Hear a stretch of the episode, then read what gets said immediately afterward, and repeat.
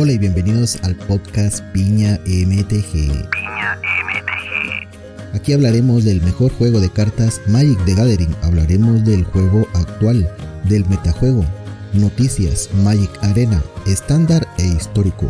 Soy Alejandro y me puedes llamar Piña. Y seré tu anfitrión en esta sesión. A jugar. Tierra Bass.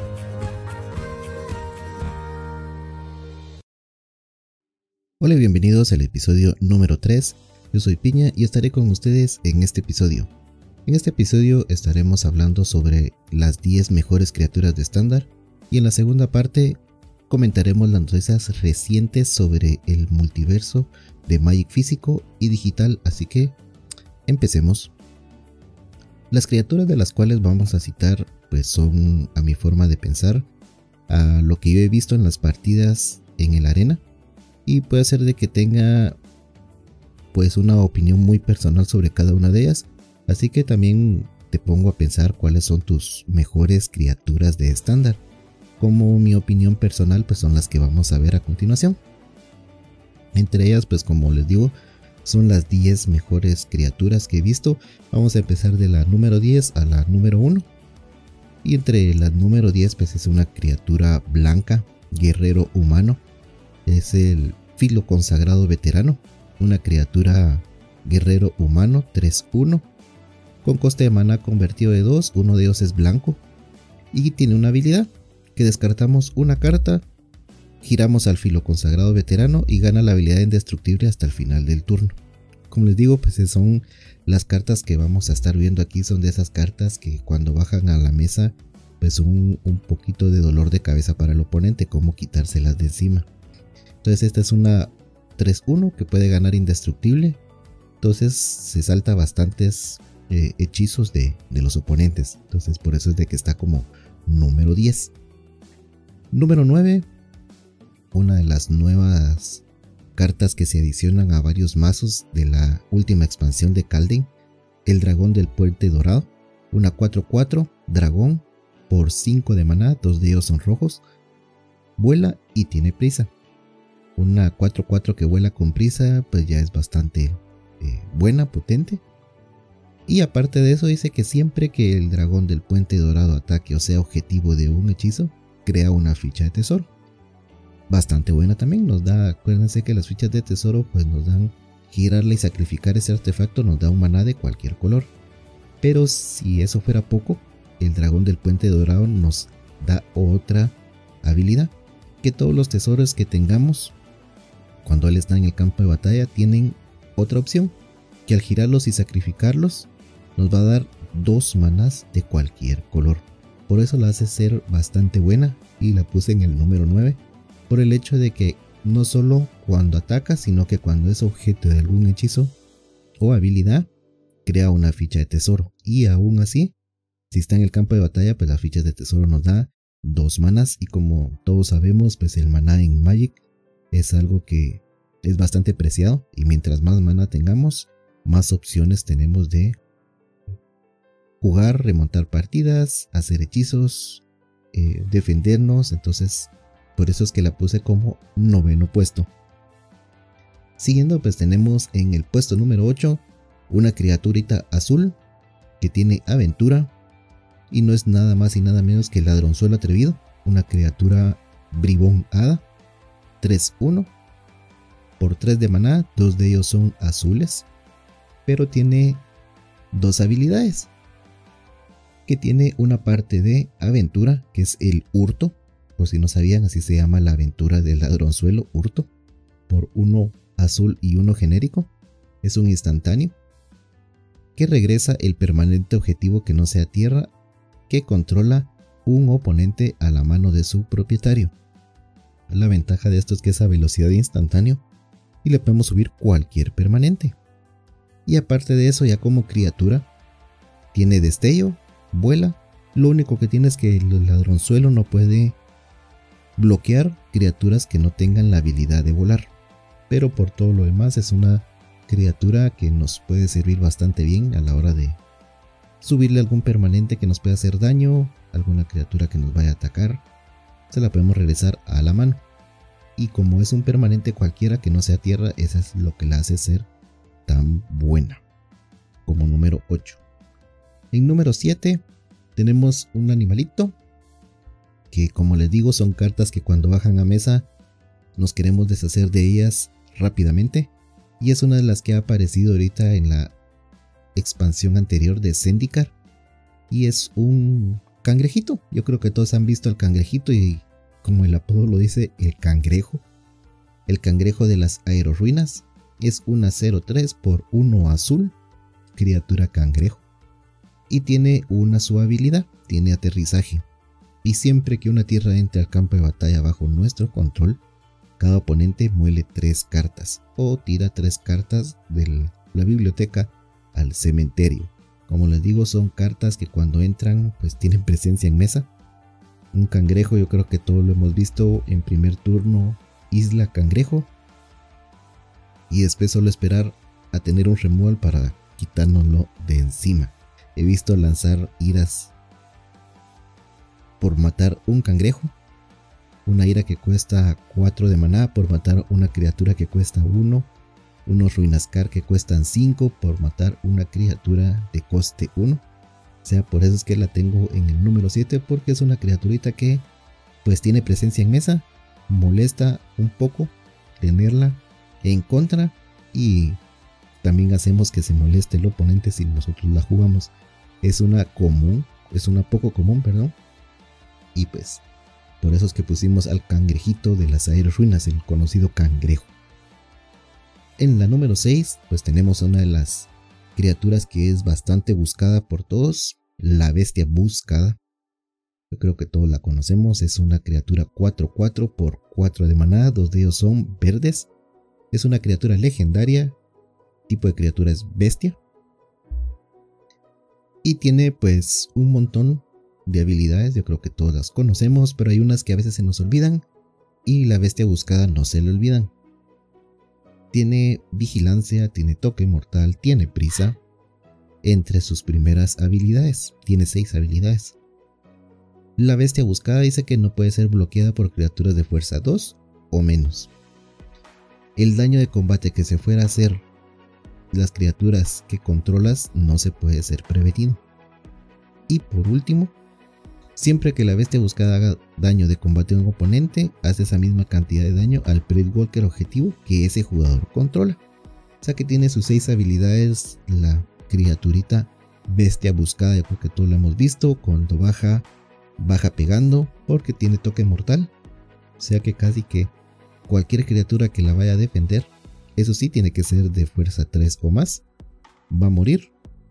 Y si no, pues se queda defendiendo igual porque tiene vigilancia es una de las mejores criaturas que ha habido por el coste, por su fuerza y por sus habilidades. Por eso es que la tengo en el puesto número 6 como una de las mejores cartas de estándar actualmente. En el puesto número 5 pues tenemos una criaturita que no lleva color. Quiere decir de que es incolora y es nuestra amiga Serpiente Recta Roca. Es una criatura 00 por X de maná, es criatura artefacto. Eso sí, lo curioso y hemos comentado a veces en los directos cuando hemos hablado sobre esta criatura, su nombre es Serpiente Roca, pero su tipo de carta es víbora, no es serpiente. Y a veces estos tienen esos detallitos créeme que a veces funcionan o necesitamos que sean exactamente lo que dice la carta. Tiene habilidades, tiene alcance, tiene arrollar, tiene protección contra multicolor, que es bastante bueno porque hay bastantes cartas ahorita en estándar que son multicolores o removal que son multicolores. Por ejemplo, el, el nuevo removal de la saga Golgari la negra verde que destruye un permanente cuando entra, pues esta serpiente tiene protección contra ese multicolor. ¿Y por qué es una 00 por X? Porque cuando entra al campo de batalla pone X contadores más 1 más 1 sobre ella. Quiere decir de que nosotros la podemos bajar en turno 1 Pagamos un maná y va a ser una 1-1. Como la podemos bajar en turno 5 pagando 5 de maná. Es una 5-5. Tenemos 10 de maná, va a ser una 10-10. Entonces ya van entendiendo por qué es tan buena la criatura. Aparte de eso se saltan muchas eh, estrategias que hay ahorita en estándar. Por ejemplo, cuando Ugin exilia criaturas, se salta esto porque es una criatura artefacto. Entonces les puede servir tanto como para defenderse de un Ugin como para que les quede a ustedes en mesa cuando ustedes hagan un Ugin. Como se conoce, hacer un Ugin es limpiar la mesa y quedarse solo con el Ugin o criaturas artefacto como esta. Entonces por eso la puse en el quinto lugar. Cuarto lugar, tenemos una criatura multicolor.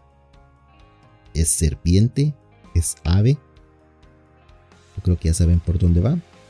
Pues nuestro amigo y compañero Yorion Nómada del Cielo. El mejor conocido Yorion. Es una criatura legendaria. Serpiente ave es una 4-5 por 5 de maná. Dos de ellos son azules o blancos, o sea, se puede pagar con azul o con blanco. Es maná híbrido. Y tiene pues dos habilidades. La de compañero. Y aparte de eso vuela porque es una serpiente ave. Que cuando él entra al campo de batalla exilia cualquier cantidad de otros permanentes que no sean tierras, de los cuales nosotros somos propietarios y controlemos. Y después regresa esas cartas al campo de batalla al comienzo del próximo paso final. O sea, blinqueamos todos los permanentes que queramos y al paso final se van a regresar. Yo creo que todos conocemos a nuestro amigo Yorion, que lo llevan como compañero, a veces también lo llevan como eh, criatura de, de, main en el mazo.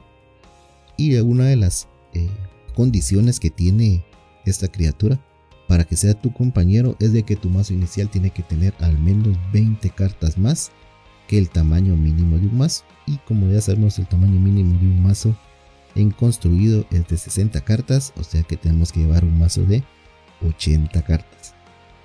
La pusimos en el cuarto lugar porque hay mazos dedicados específicamente a esta carta.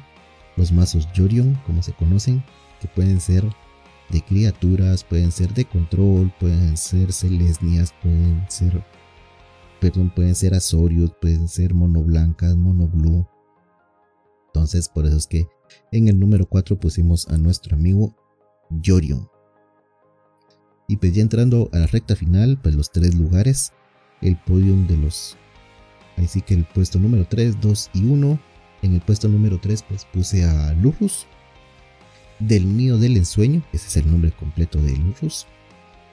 Es una criatura 3-2, legendaria, es pesadilla y felino. Cuesta 3 de maná. Dos de ellos son negros o blancos. Quiere decir que se puede pagar con blanco o con negro, o sea, es maná híbrido. Aparte de eso, pues sus habilidades son, tiene vínculo vital y durante cada uno de nuestros turnos podemos lanzar un hechizo de permanente con coste de maná convertido de 2 o menos desde nuestro cementerio si lo llevamos como compañero. Que nos pide que tengamos si lo llevamos como compañero que cada una de las cartas de permanente en nuestro mazo inicial tiene que tener un coste de maná convertido de 2 o menos.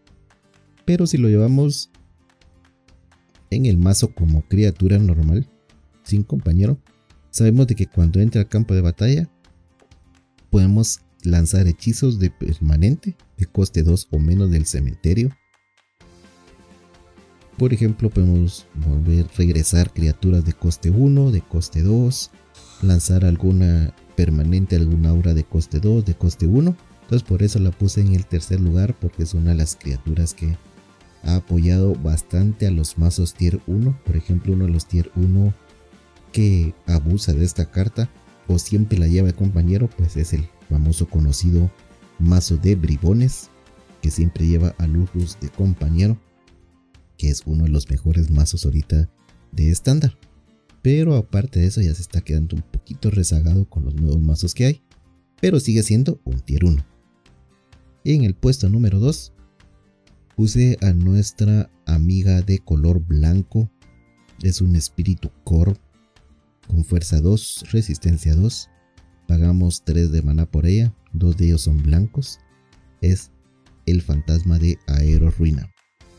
¿Por qué puse esta criatura como la número 2 entre las 10 mejores? Por su habilidad que tiene.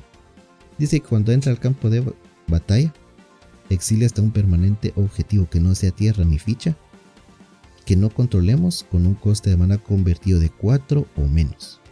¿Cuántas cartas de coste 4 o menos conocemos que sean permanentes y sean buenas? Uy, hay bastantes. Entre ellas puede ser la que acabamos de ver, Lurrus, puede ser una bestia buscada, puede ser un cangrejito, puede ser un filo consagrado, un ladronzuelo que ya sea criatura. Entonces todas esas que sean permanentes pueden ser artefactos, pueden ser encantamientos, que sea convertido 4 o menos. El fantasma las va a exiliar. Y cuando el fantasma deje el campo de batalla, ya sea porque lo blinquemos, ya sea porque nos lo mataron y nos subieron a la mano, siempre y cuando deje el campo de batalla, el propietario de la carta exiliada va a crear una ficha ilusión azul XX, donde X es el coste de mana convertido de esa carta exiliada. Por ejemplo, nosotros le exiliamos un Lurus al oponente, nos mata el fantasma de Aero Ruina y le vamos a dejar una fichita azul 3-3 no le vamos a regresar a Lurrus. Entonces es por eso es de que la carta es bastante buena. Porque le vamos a regresar una criatura que después tenemos que lidiar con ella. Pero es una criatura ilusión que no tiene ninguna habilidad. Solo fuerza y resistencia al coste convertido de la carta que exiliamos. Entonces como número 2 está el fantasma de Aero Ruina. Y la número 1 yo creo que la presienten, ya saben cuál puede ser porque no la hemos mencionado en ninguno de los nueve lugares anteriormente y es una de las cartas más jugadas por la versatilidad que tiene, por su uso, por lo que tiene y por lo que hace. Es carta roja, criatura gigante, 4-3, por 3 de maná, uno debe ser rojo, el gigante aplasta huesos. Que aparte de eso tiene aventura, que es un instantáneo, es su pisotón por 2 de maná, uno de es rojo. Y dice que el daño no puede ser prevenido este turno. Esto es algo que se nos va a veces y no nos damos cuenta de lo que eso significa. Eso significa de que si ustedes hacen, van a atacar con sus criaturas y el oponente usa un fog, por ejemplo, o una prevención de daños. Si ustedes usan el gigante aplasta huesos, hacen dos puntos de daño a cualquier objetivo, ya sea criatura, ya sea al oponente. Ese daño que se va a pasar ese turno no puede ser prevenido, aún así hayan usado esa carta para prevenir el daño, porque pues el instantáneo pisotón anula eso. Cuentos eh, no hemos eh, dado cuenta de eso, pero por ejemplo ahorita en estándar no hay mucha prevención de daños pero en histórico sí, entonces esto nos puede ayudar bastante. ¿Y qué hace el pisotón? Hace dos puntos de daño a cualquier objetivo, criatura, Walker o oponente. Entonces por eso la hace ser bastante buena, bastante versátil, es instantáneo, por dos de maná va en la curva perfectamente, porque en turno 2 podemos utilizar su pisotón, en turno 3 la podemos bajar como criatura y siempre que el gigante aplastahueso sea objetivo de un hechizo, él va a hacer dos puntos de daño al controlador de ese hechizo. Eso sí cabe mencionar de que si nosotros le hacemos objetivo, le hacemos crecer su fuerza, le hacemos volar o le hacemos algo al gigante aplastahuesos, igual también nos va a hacer esos dos puntos de daño. Pero a veces también vale recibir esos dos puntos de daño por hacer más daño al oponente. Entonces como primer eh, puesto tenemos al gigante aplasta huesos, una de las mejores cartas de estándar, una de las más jugadas también de estándar actualmente, por su versatilidad, por su fácil eh, uso y como les digo por sus dos eh, habilidades que tiene, la aventura y cuando es objetivo pues aparte de eso todavía le hace más daño al oponente. Entonces no me queda nada más que Estas son mis 10 mejores criaturas de estándar. ¿Cuáles son las tuyas? ¿O crees que son más o menos las mismas? Bueno, así que piénsalo. Vamos a tomarnos un pequeñito descanso y regresamos en un momento.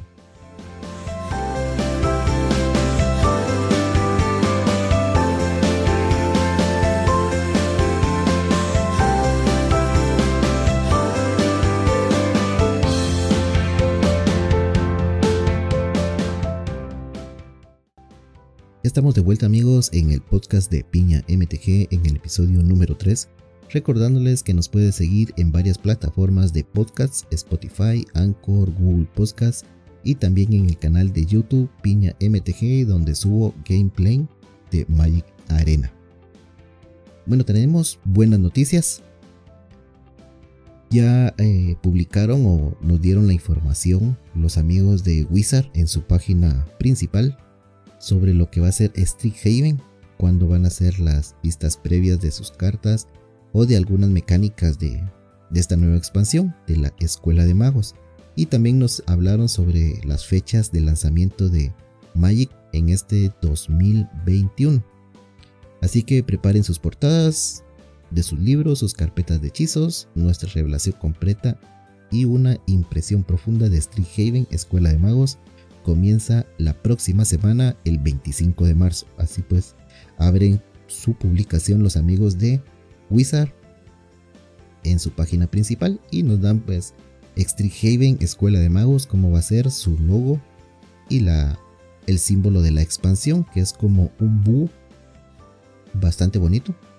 Y también nos hablan de cómo va a ser, eh, qué vamos a aprender ahí sobre el, el plano de Arcabius Vamos a descubrir también maravillas del archivo místico dentro de la Biblioflex. Me imagino que han de ser eh, mecánicas o artefactos o encantamientos o alguna carta o algún plano de algo de Haven. Y también dice que podemos elegir cursos de estudios mientras las cinco universidades reclutan la próxima clase de magos talentosos para explorar todo lo que hay que saber sobre la magia. Nos comentaron pues en su publicación. Y también comenzaron a darnos ya las fechas de cuándo vamos a empezar con todo lo que es Haven. Así que el 25 de marzo arranca la vista previa de Haven. Lo vamos a poder ver en las plataformas de Twitch y de YouTube oficiales de Magic.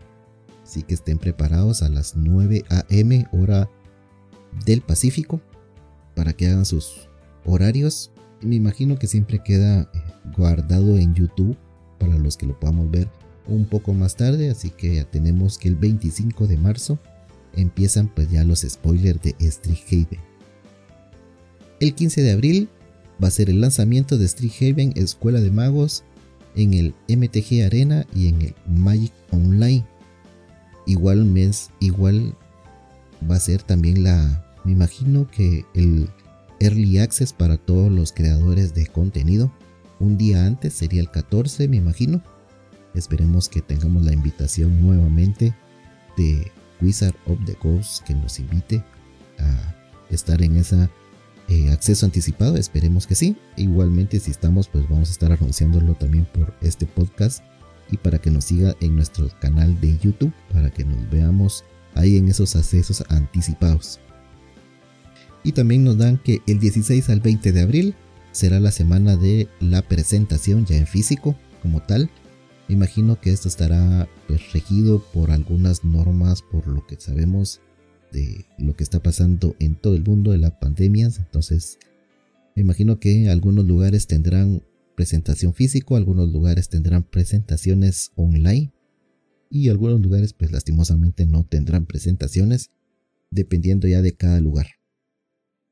Y el 23 de abril Haven mm, Escuela de Magos va a ser lanzada asimismo como Commander 2021 ya como lanzamiento como tal en físico para que pues, lo podamos adquirir ya en físico en cartoncito para poderlo jugar con nuestros amigos y comprarnos pues mm, ya mazos de Commander cajas de Haven o boosters o de o draft booster como se conocen también y todas las eh, especificaciones que hay para poderlo jugar en físico. También tendremos lanzamientos eh, mágicos para el resto del 2021 que nos dieron también cómo van a estar o qué expansiones van a venir. Así que pues, vamos a ver qué nos trae este nuevo año. Dice que Street Haven Escuela de Magos no es solo lo que viene, sino que estaremos llenos de mucha magia.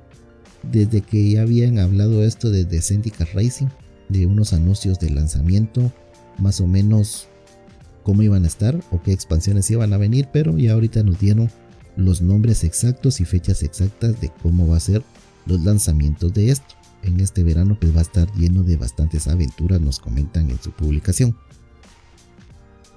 Empezando dice que vamos a hablar un poquito del resumen durante el resto del 2021 y abren lo, que van a lanzar como Modern Horizon 2.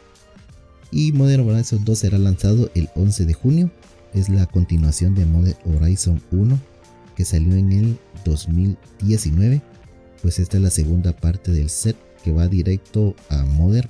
Yo creo que algunos de ustedes tal vez que ven esta podcast juegan Modern o Pioneer o en físico o algunos tal vez perdidos por ahí jugarán formatos más Eternal, llámese Legacy o Vintage.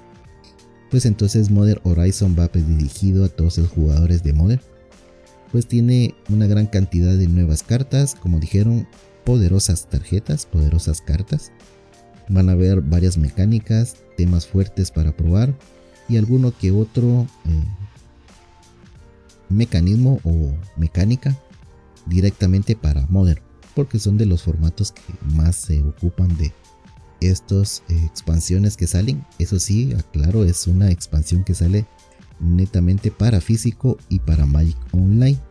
No entra en Magic Arena. Como ya saben, Magic Arena está dirigido a estándar e histórico. Y pues esto es más dirigido a formato físico y digital, pero en Magic Online. Y algunas de estas cartas pues dice que también pueden ser utilizadas en formatos Eternal más atrás como Legacy y Vintage. Y pues anuncian de que el power level de estas cartas también va a ser un poquito elevado cosa que no nos extraña porque también en Modern Horizon creo que hay unas cartas que han sido baneadas y de este Modern Horizon 2 pues no creo que vayan a ver mucha diferencia pues lo irán viendo en el transcurso de pero de una vez nos anuncian de que hay cartas que vienen con bastante power level o bastante nivel de potencia entre todos estos dice que va a ser una colección que trae algunos eh, toques eh, serían estéticos, bonitos para los jugadores en físico, porque dice que va a traer un tratamiento en marcos. Pueden hacer tratamiento de marcos a lo antiguo, a lo vintage, recordando esos viejos tiempos, podría ser, pero no nos dieron ninguna demostración física ahí en la, en la publicación que hizo Wizard, sino que solo lo comentó y también comentó de que va a ser una presentación como tal va a ser una expansión como tal, pero solo para estos formatos, donde van a incluir pues draft booster, set booster, collector booster y kit de presentación como tal. Así que va a haber una presentación para los que quieran adquirir su presentación de Modern Horizon 2, pues ya están ahí pendientes de esas actualizaciones para ver cuándo va a ser su lanzamiento. Como les digo, el lanzamiento va a ser el 11 de junio. Entre otras cosas, dice que también van a ver como marcos eh, especiales, habrán artes asombrosos o alternativos de alguna de las cartas ya anteriores eh, que han sido publicadas y para que lo tengan como una forma de, de coleccionistas y algunas otras cositas que nos pueden eh, dar de sorpresa ahí también. También mencionan de que alguna carta de todas esas siempre nos va a servir para jugar en alguno de nuestros mazos. Cabe mencionar de que yo creo que por eso los, los jugadores buscan bastante estas expansiones porque hay cartas que ya son eh, muy difíciles de conseguir. Y esta es una buena alternativa para conseguir esas nuevas cartas que han hace muchos, muchos años pues no están impresas y es bastante difícil y su costo es bastante alto. Pues eso es Model Horizon 2. También nos mencionaron de cuándo o que es la nueva colección que va a salir después de Haven Y no es nada más y nada menos que Dungeons and Dragons Adventure in the Forger Realms. Más o menos mi inglés. O las aventuras de los reinos olvidados. Espero que así sea. Y si no, pues lo descubrirán ustedes de que mi inglés no es tan bueno. Este saldrá el 16 de julio. Pues ahí es donde empezaremos con Dungeons and Dragons. Como saben, pues Dungeons and Dragons es una propiedad de Wizard of the Coast. Entonces van a unir o van a tratar, o ya lo hicieron, eh, unir a Dungeons and Dragons y Magic the Gathering.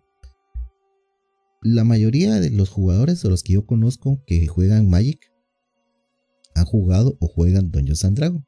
Yo soy uno de los que jugué y a veces pongo a jugar con algunos compañeros en línea Dungeons and Dragons y pues es bastante bonito, divertido, entretenido. Y unirlo a Magic pues va a ser algo para ver, para jugar, porque es algo que no, no se ha visto todavía en durante muchos años, en los años que tengo estar jugando Magic, no había visto que uniera eh, Dungeons and a Magic.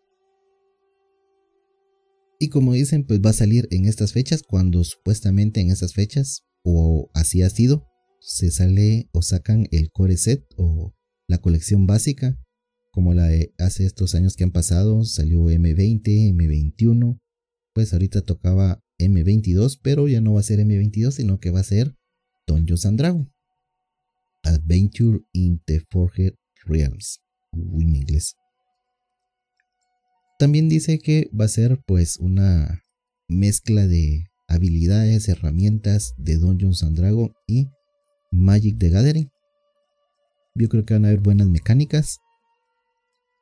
Pienso yo que va a haber eh, buenos dragones, buenos eh, paladines, o en este caso serían guerreros, o van a haber enanos, buenos también. Me imagino que va a haber una buena mecánica de party o de grupo. Los que han jugado Dungeons and pues se han dado cuenta de que cuando jugamos nuestros personajes van creciendo o van adquiriendo habilidades mientras va pasando el, el transcurso de la partida. Me imagino que algo así irán a ser también las criaturas o artefactos o encantamientos o walker de lo que van a ir eh, avanzando mientras va avanzando la partida, pues van adquiriendo experiencia, fuerza o alguna habilidad van ganando. Algo así me imagino, no es que sea así, pero a los jugadores de Doño Sandrago, pues eso es lo que nos gusta, que nuestro personaje vaya adquiriendo habilidades. Y pues algo así tendría que ser. Pienso o me imagino que así va a ser. Entonces va a ser una bonita experiencia jugar Magic con habilidades de Dungeons and Dragons. Esperemos que así sea. También nos hablaron de que este 2021 pues va a estar lleno de bastante magia, bastantes eh, expansiones, como vamos a ver a continuación. Y dice que también vamos a regresar a un plano que les gusta a bastantes jugadores. Y es el plano, el plano de Innistrad. Que pues la última vez que estuvieron por ahí, pues estuvo lleno de bastante cositas feas, por ejemplo, como horrores cósmicos, porque ahí andaba en Rakul. Entonces, algo así va a ser, o van a regresar a alguna de esas mecánicas también. No está de, de más ahí comentar que tal vez, tal vez habrá algo referido a, a los Eldrazi, ya que en Historic pues nos regresaron un Eldrazi. En estándar no estaría lejos que nos pusieran más de alguno, no un Enracul como tal, pero algo referido a, los Eldrazi. Esperemos que así sea también. También dice que va a tener pues terror, monstruos aterradores, que van a compartir pues varias temáticas para utilizarlas ya sea en hombres lobo o vampiros. Antes no nos habían dicho cuáles eran los nombres como tal, solo nos habían dicho las temáticas, pero ahora sí ya nos dieron pues el nombre de cada expansión y la primera va a ser Innistrad Midnight Hunt o cazador de medianoche o cazador o cazando a la, o cazador a la medianoche. Más o menos así. Esperemos a ver cómo lo van a traducir ellos. Y esta expansión pues va a salir el 17 de septiembre. Bonito día para, para jugar porque es casi un mes después de lo que sale la expansión de Dungeons and. Como mencionan, pues va a haber bastantes hombres lobo, va a haber para cazar o va a haber cazadores de hombres lobo y me imagino que van a haber cazados también por los hombres lobo. Entonces es algo que va a estar bastante entretenido. A los que nos gusta esas temáticas va a estar bastante bien. Y también hablan de Innistrad Crimson World. Es así, la traducción de esa sí les quedó corto, porque no sé cómo la van a traducir. Crimson World. Mm, bueno, dejémoslo ahí, a ver cómo nos lo traducen. Y esta expansión va a estar el 19 de noviembre. O sea que va a salir dos meses de diferencia de Innistrad Midnight Home. Que es algo que no había pasado en, en Magic pero por ser una temática eh, junta o una temática de un mismo plano, me imagino de Innistrad que lo habían dividido en dos. Lo curioso es de que no va a ser una expansión dividida en dos, sino que van a ser dos expansiones como tal. Y cada expansión, si ustedes se acuerdan, pues trae 250, 260, 75 cartas. Así que va a ser una expansión de cada una. Entonces el 19 de noviembre pues vamos a tener a Innistrad Crimson World. Dice que también pues, va a tener sus, sus cositas de vampiros, de cosas eh, referidas al plano. Y que también solo nos pueden dar alguna, algún adelanto de lo que vamos a ver ahí. Y dice que va a ser, una de ellas va a ser la boda de vampiros más grande de la historia de Innistrad. Lo único que mencionaron en su publicación. Así que pues esperemos a ver quiénes se van a casar o quién se va a casar o de quién va a ser la boda. Puede ser de Sorin o algún otro. Vampiro bueno, vampiro que ha estado bastante en la historia de Magic. Algunos por ahí, o se van a casar muchos vampiros. Bueno, veremos a ver qué, qué pasa, ¿no?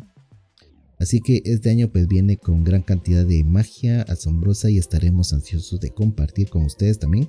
Vamos a estar ahí pendientes de los lanzamientos de cada una de estas colecciones para ir comentándoles cómo está pues el multiverso en este 2021. Y pues no me queda nada más que me despido de ustedes deseándoles que tengan un muy buen día.